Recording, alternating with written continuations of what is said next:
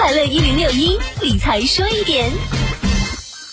五年过去了，上证指数距五千一百七十八点一九点已跌去了百分之四十，而公募基金依靠扎实的投研实力，逐步确立了投资优势。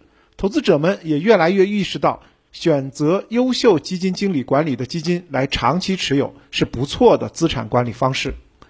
二零一五年六月，A 股站上了上一轮的牛市巅峰。五年过去了，五千一百七十八点一九点依然还有相当的距离。但公募基金扎扎实实做投资，百分之九十五的基金跑赢了上证指数，更有十一只主动权益基金五年期间收益率超过百分之百。上证指数在二零一五年的六月十二日达到了五千一百七十八点一九点，到今年的六月十二日跌去了百分之四十三。同期权益类基金整体表现不俗，数据显示。普通股票基金、主动权益类，二零一五年六月十二日以来，收益率分别是百分之一点一一和百分之六点二六。很多优秀的基金以实际的投资回报，有力证明了炒股不如买好基金。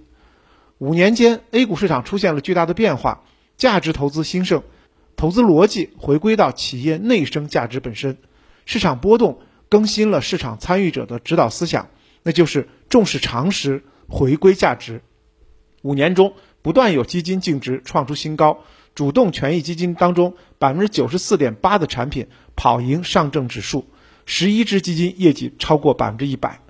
对于基金投资者来讲，选择优秀基金经理管理的基金，长期持有是不错的投资方式。理财说一点，我是程涛。